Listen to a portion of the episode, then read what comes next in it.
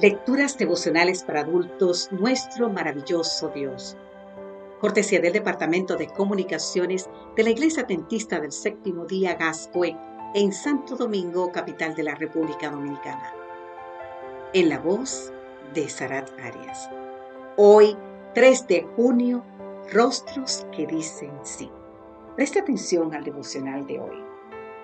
Galatas capítulo 5, versículo 22 nos dice, el fruto del Espíritu es amor, gozo, paz, paciencia, benignidad, bondad, fe, mansedumbre, templanza. Contra tales cosas no hay ley.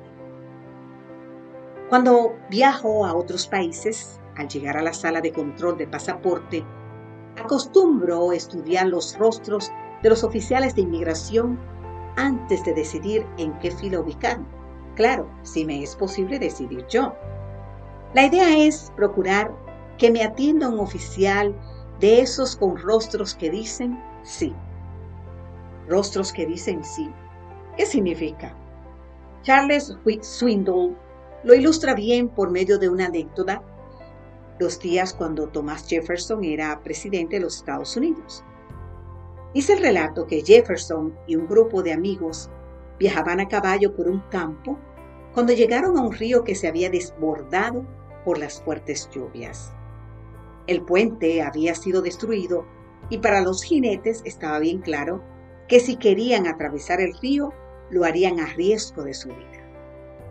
Mientras uno a uno los jinetes atravesaban el río cuidadosamente, un hombre, que no era parte del grupo y que no se atrevía a cruzar, le preguntó al presidente Jefferson si podía hacerle el favor de transportarlo.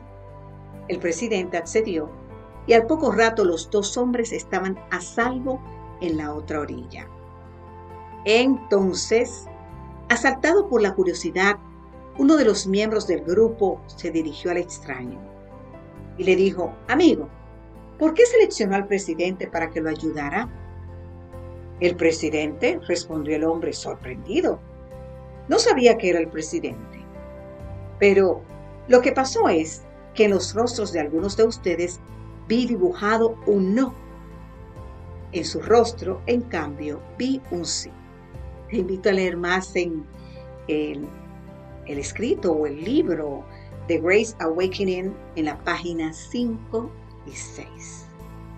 Querido amigo, querida amiga, ¿qué veía la gente en el rostro de Jesús? No puedo responder a la primera pregunta, pero me atrevo a responder a la segunda diciendo que había un gran sí dibujado en el rostro de nuestro Señor. De no haber sido así, ¿cómo explicar que los niños acudieran a Él sin temor alguno y que personas de todas las edades lo buscaran confiados de que no serían rechazados? Oremos Oremos para que Cristo more hoy en nuestro corazón. No así los frutos del Espíritu se manifestarán en nuestra vida y reflejaremos cada vez más de la belleza de su carácter. Aquellos con quienes mora Cristo serán rodeados de una atmósfera divina. Sus blancas vestiduras de pureza difundirán la fragancia del jardín del Señor. Sus rostros reflejarán la luz de su semblante que iluminará la senda para los pies cansados e inseguros. Te invito a leer en el libro Mensajes para los jóvenes. Amado Jesús, oro para que la influencia refinadora de tu espíritu purifique mi corazón y mi vida, refleje la dulzura de tu carácter.